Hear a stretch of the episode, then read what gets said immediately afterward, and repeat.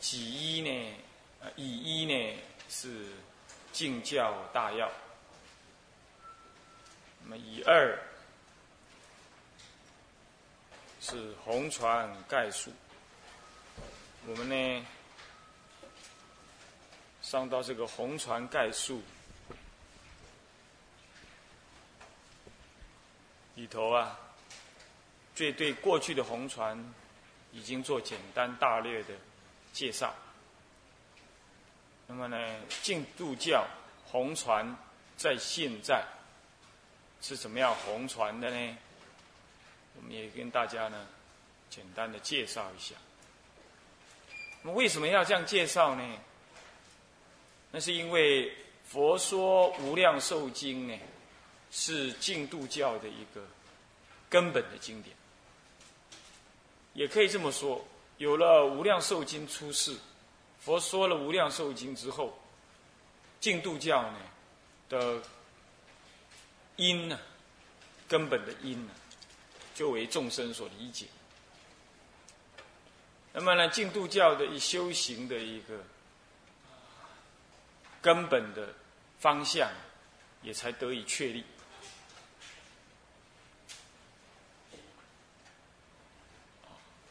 所以，也有了《净佛说无量寿经》之后，才有净度教的这种流传呢，才是广泛、扎实。那既然是这样子呢，现在我们倒过来看看，因为这部经的流传，或者是说这部经所建立的净度教啊，啊的红传的情形，我们做一个了解之后，我们倒过来呢。学习这部经，才更有方向感，也知道说这部经的重要性，跟他今天红传的情形相配合，我应该要怎么样子来学习这部经？经的学习呢，本身就是弘扬佛法，因为你有学习，就事项上来说。你现在正在学，那你将来能够实践，那么实践就己来说，你就在弘扬了嘛，就让法在你的身上产生作用，这就是弘扬。再来呢，你因为学有所得，你能够随缘的化他，这就是弘扬。其次呢，就众来说，因为你在这里学。别人也才有机会一起学，那么呢，这就大众一起共同成就佛事法会。那么因为你要学，所以有人才准备的来讲，所以才成就讲的佛事，讲经说法的佛事佛法。这就是，这也是弘扬。所以学习佛法，学习听经闻法，这就是一种弘扬。那弘扬就是一种功德，换句话说，听经闻法就是一种功德。无论你听得懂或不懂，懂得多或懂得少，这是是一种功德。其次呢，听经闻法的过程当中呢，受与受之间呢，讲说的人跟听闻的人呢，都是用心在那里说，也用心在那里听。那心即法界，法界外无心。心外无法界，所以当下这一念心随法所转，所以整个法界呢就在法当中转。那么这就是弘扬佛法，这也是建立佛法，这也是建立法床。所以讲经说法、听经闻法，这相互机感相应啊，成就法界的什么呢？佛法的法事功德，这个法事的功德，所以我们讲经不同于世间人的讲课，也不一定是拿着课本对照的解释，那是一个修行的过程，那是心中在转法的一个一个过程。讲法的人因为讲法，所以呢对法呢更深刻理解。听法的人，因为听法，所以呢，原来不解的地方能够解。被开示误入。所以说，我们讲经说法，嗯，不能够依着世间人的那种态度，啊，老师来了，向上一鞠躬啊，就坐下来，不能这样。那么要呢，有这个仪式，将心调守。那么同样道理啊，听经闻法的人也并不是坐在那里，就像那个学校上课一样的，拿了一支笔啊，啊笔记本啊猛抄猛抄，这是毫无意义。你抄在笔记本上面，那跟你修行有什么关系？这是愚痴，为世间的恶法所熏，才造成的这种颠倒学。天台家讲。示意消文，所以约教是、因缘是、本机是、关心是，每一句佛法、每一句经文呢，都可以约教来解释，约本机来解释，约佛讲经说法的因缘来解释，当然最后是约关心的修行来解释。所以即文即行呢，啊，即行即脱，是。听闻佛法的当下呢，你就映射为你内心的一个正见，然后当下就正念作意，那么就实践了佛法。正念作意就是实践佛法。所以你要是听经啊、打瞌睡啊，听经就在那里抄文句啊，这都是不善学、颠倒学。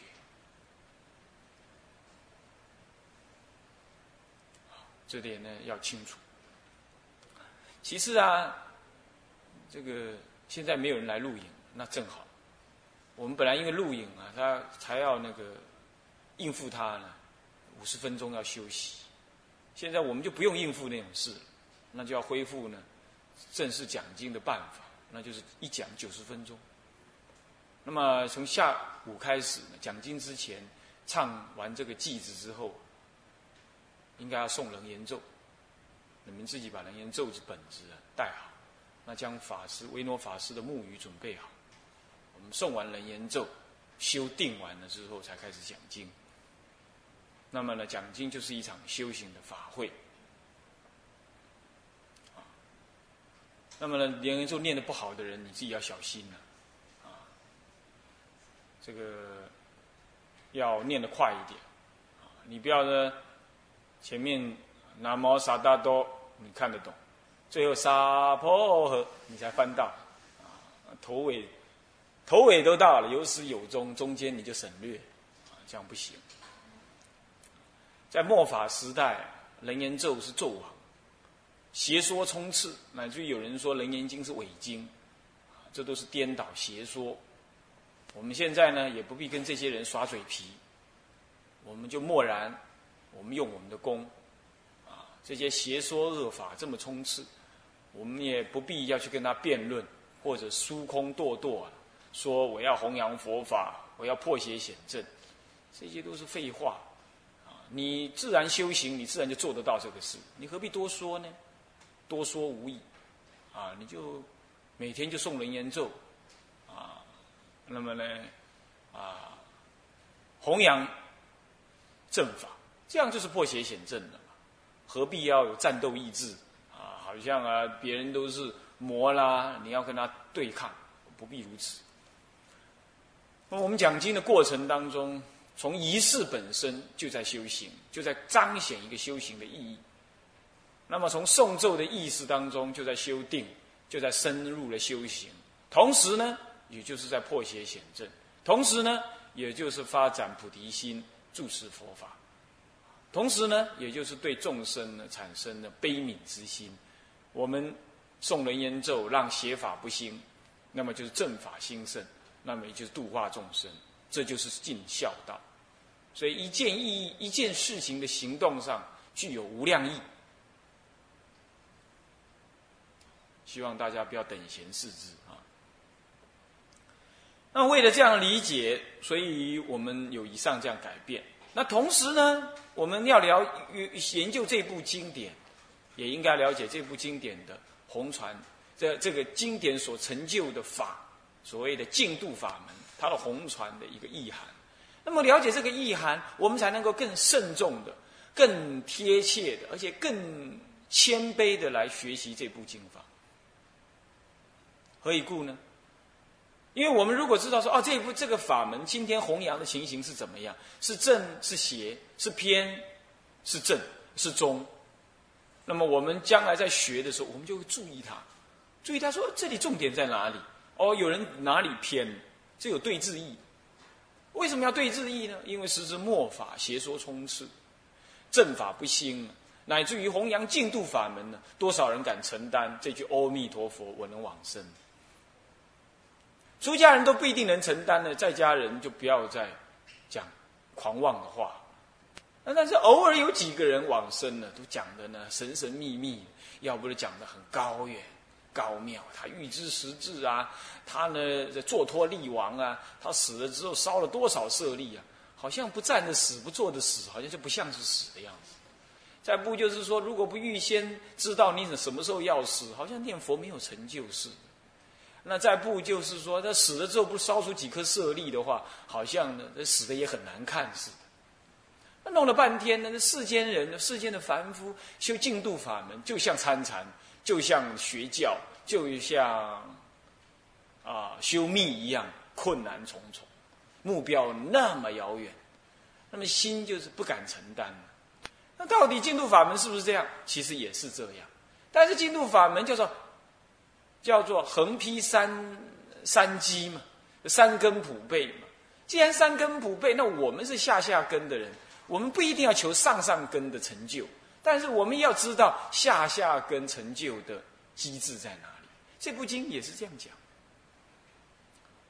修净业三福，那么呢，往生有三倍。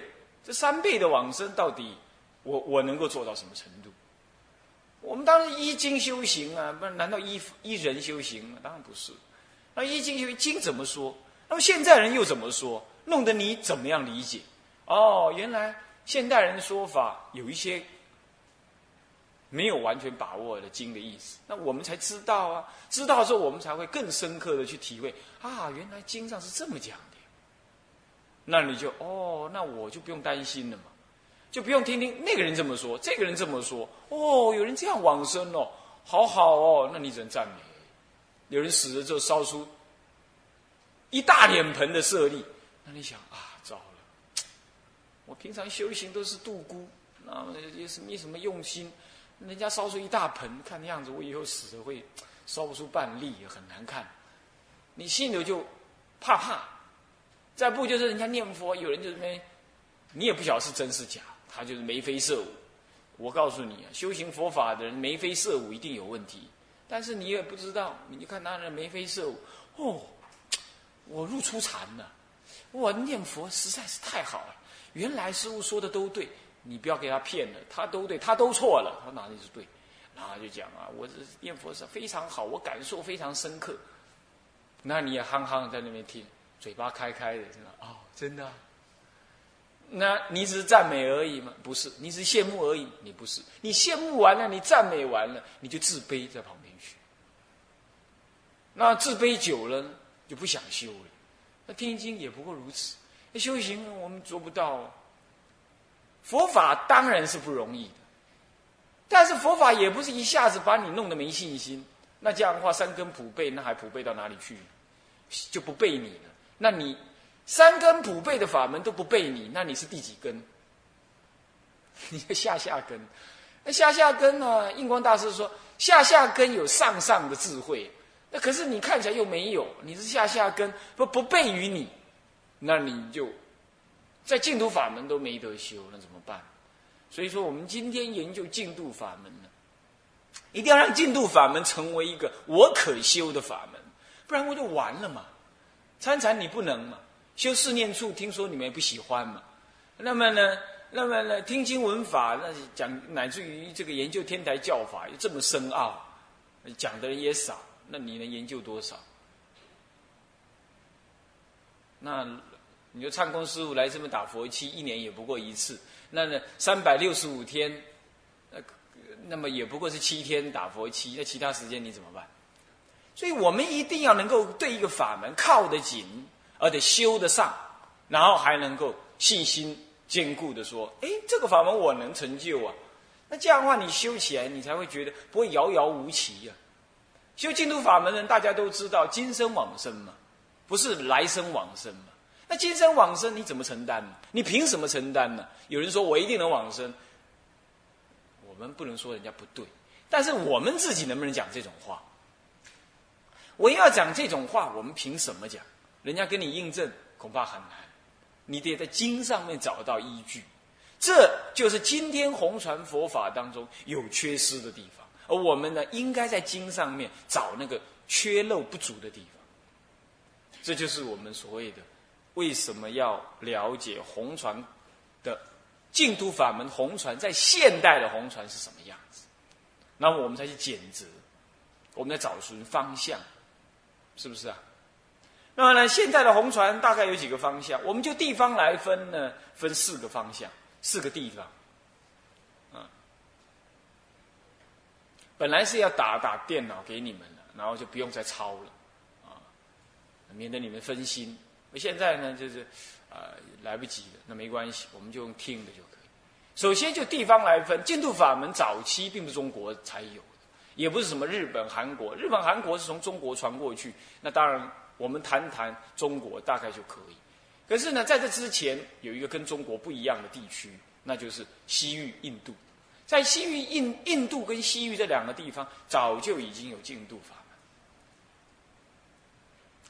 那么同时呢，传到了中国，也传到了西藏。那么西藏也有他们西藏所认知的净土法门。那么就是。中国的、西藏的、印度的这三大系统，算是说有净土法门流传的地区。你说那南洋呢？南洋也有比丘和也有比丘出家人呢，他们没有净土法门，他们不信仰弥陀佛，所以那么就不谈。那世界上的佛法有三大，有目前有三大系：中国的汉传系统、日本、韩国属之，再来呢西藏的藏传系统。再来南传佛教的南传系统，那么南传没有净土教，所以这个地区就不必提。那因此呢，就中国的，还有西藏这两个地方。但是就根源的地方来谈，就教法的一个初期发山发展的地方来谈的话，那么还是有个印度，包括西域在内的印度教。虽然它现在不流传。但是我们就它就文献所产生的地区来说，我们就把那个地方也分成一个地区，叫做印度。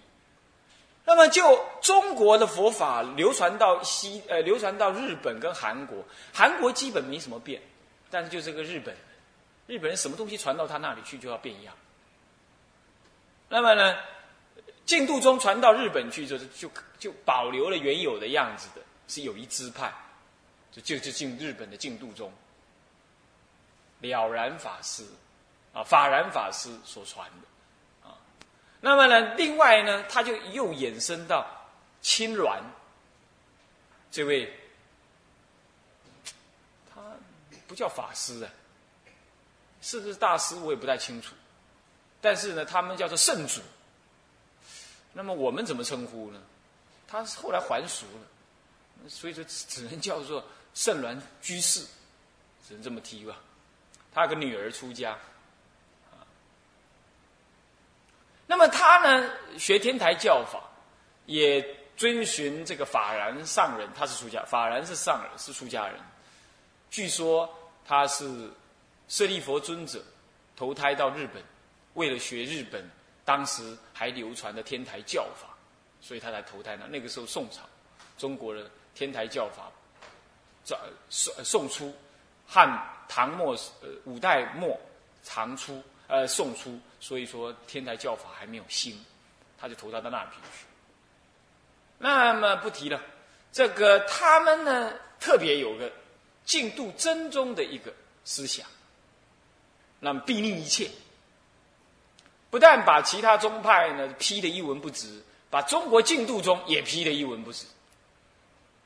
民国初年呢，他传入中国，那么被太虚大师欧阳靖武等在家人、出家人呢，这个、这个、这个批评，并且呢驳斥，最后呢他就不兴盛。但是在今年这几年以来啊，台湾又死灰复燃，又有这个法门在在流传。那么呢，因为它特别，所以我们也基本上本来不必再谈日本的红船。那因为有这个支派的特别，所以我们也稍微怎么样把它提一下。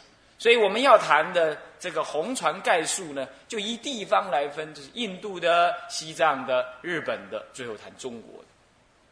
那么我们不谈，先谈中国，我们先谈西印度。那是因为印度是印度教的一个根源的所在地，所以我们先谈印度。那么接着我们谈西藏，那是因为西藏所传承的净度教教法呢，基本上跟中国跟印度也很像，它可以说是中国的一个某一个净度教的一个什么一个特别的发展的一个。模型，所以说呢，它是很正统的，啊，它也很正。当然，应该不会蓝丢了。它如果没有交参的一些鬼神的信仰啊，或者是一些啊道术的信仰的话，它是很纯的。那么刚好净土教因为在西藏不顶不顶特别盛，就我所知呢，只有啊白教的白玉传承，他们有一位现在的一位法王。三十七岁，比我年轻一岁，嗯，三十六岁还两岁，还比我年轻两岁还一岁，三十五还三十六。他呢，他吃素，他从小十二岁之后看到羊在历史路路上走，他正在吃一块羊肉，他就问说：“这块这个东西什么从哪来？”那喇嘛指给他说：“就是那里来。”他看到那个羊在那里走啊，他就不吃。那么呢，我去参访参访过他，啊，他很慈悲，他带来的喇嘛都吃肉。啊，我们在过堂吃饭的时候，他们不过堂。那么呢，等于待会儿呢，居士就去买一些啊牛肉啊、牛排啊、猪排啊，然后他们另外再开辟一间房间呢，在那边吃。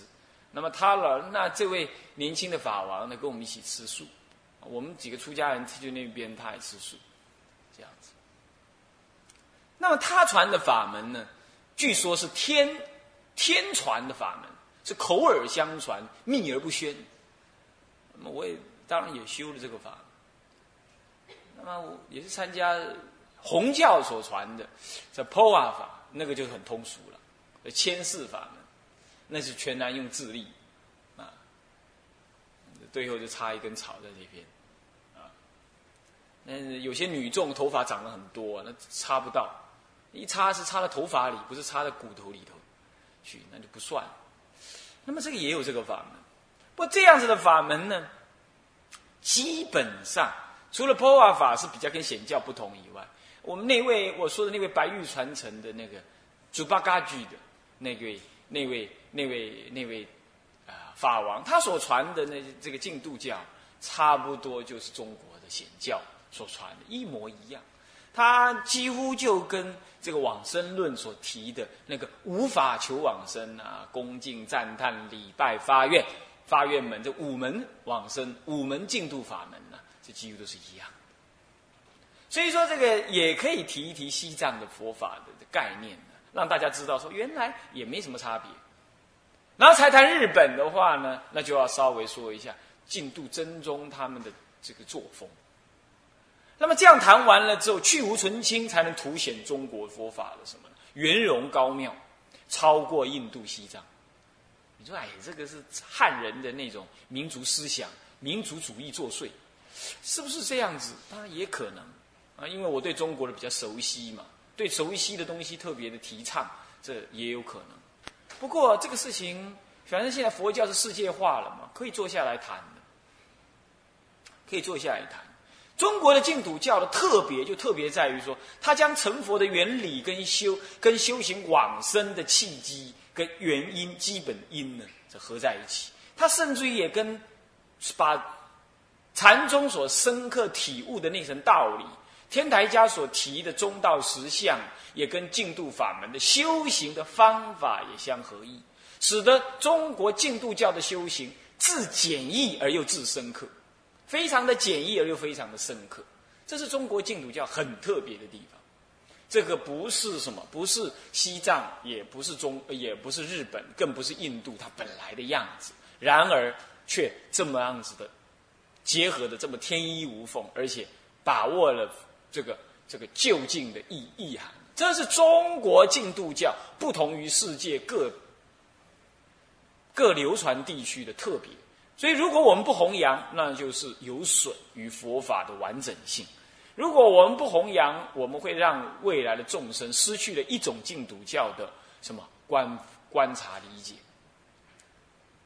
啊？观察理解。当然，他或许不是，他或许不是，就以个人的说法，就是中国他认为这个修法强到什么程度？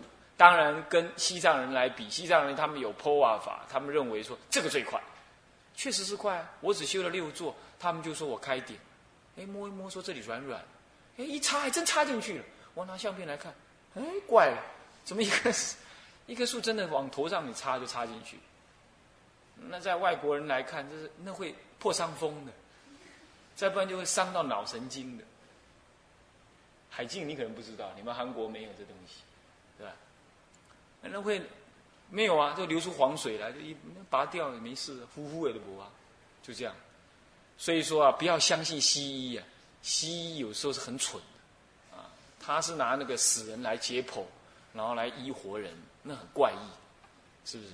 但西医也有它好处，但是就这种事情他不能解释，他看了会害怕，会害怕，怎么可以往头上插进去？而且插插好深呢，那就插到脑子里去了，那不会死人嘛？所以佛法不可思议，是不是啊？是这样，所以不要尽信这世间的科学、医学呀什么的，不要想，不要完全去相信。但是也要相信，就是说，我们凡夫落在这个凡夫的世间，有凡夫的肉体，西医也在进步当中，我们也要部分的相信。但是不能够信到什么，信到超过信阿弥陀佛、信三宝，这不对的，这不能这样子。我们终究是个修行人呢，最后有根本性，那不坏根本性才可以。有的出家人不出家人还少，有在家人呢得癌症啊得什么了？那么医生说你这样不行啦，你这样再这样吃素哦，这样不行了，你要多这样，你要多那样了，你要吃一点鸡汤了。然后就去买那个什么什么四鸡精，啊，喝了之后怎么样？死得更快，是不是这样？s o k s o k 啊，那还有人呢，有事没事就吊点滴，吊点滴，吊点滴就是什么呢？就是把病症推到更深刻的病灶里头去，那不知道啊，眼前好啊，以后反扑的时候就厉害了，啊，像这样子不懂，那西医有好处，确实也有好处，但是我们不能尽信，因为它都在发展当中，有些错误的医疗你不能信，同样道理呀。那么西藏他们有说，哎，这个法门你看怎么样？超越这个这个世间人所认知的范范围，那也很好。如果要这样比的话，中国确实没有那种那么刚烈、那么那么样子，好像说从肉体上来看的这种这种反应。但是呢，净度法门就中国的立场来说的话，它是敢承担这个这个这个《无量寿经》上所说的一念往生，他是敢承担。我常常说，这个要了解代理念佛，一句佛号啊，重如泰山。不是轻如羽毛，在嘴巴上，念念念念念就没了，就没了。阿弥陀，阿弥陀，阿弥陀，阿弥陀，念念没了。啊，他自己痛啊，什么样子啊？念念就没，哎，就什么？哎，念哎没有止痛，念佛把它当做止痛药。那没有止痛，止痛就开始怀疑佛法。有人生病的时候就要念佛，人家讲你越痛就要念念佛，好这样子，念佛就不痛了。对啊，念佛就不痛，他就属实际念，是念佛就不痛。但是你要能承担呢。但你又不能承担，你只是求不痛。你平常都在那边混，也不相信阿弥陀佛，造业造了比天还高。那这个时候你说念佛就念得不痛了，你只是用利益的精神来念佛。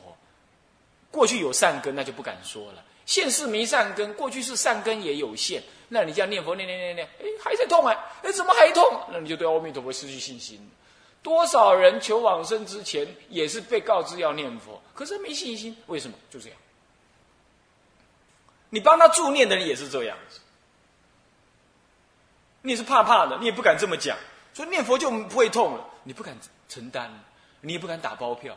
我哪你个讲告小两两，你那个听啊，我们的戏，我不就完了？他也不敢承担，是不是啊？那佛法能不能这样承担呢？这个时候遇到西藏的佛法，你就没辙了。他已经躺在那里，都快死了，你还叫他修普瓦法吗？当然，他们也有一种普瓦法，是我普瓦能够牵他的事，普瓦就是牵事，当然也可以啊。但是这也要相机感相应，也要你修得起来。有一种。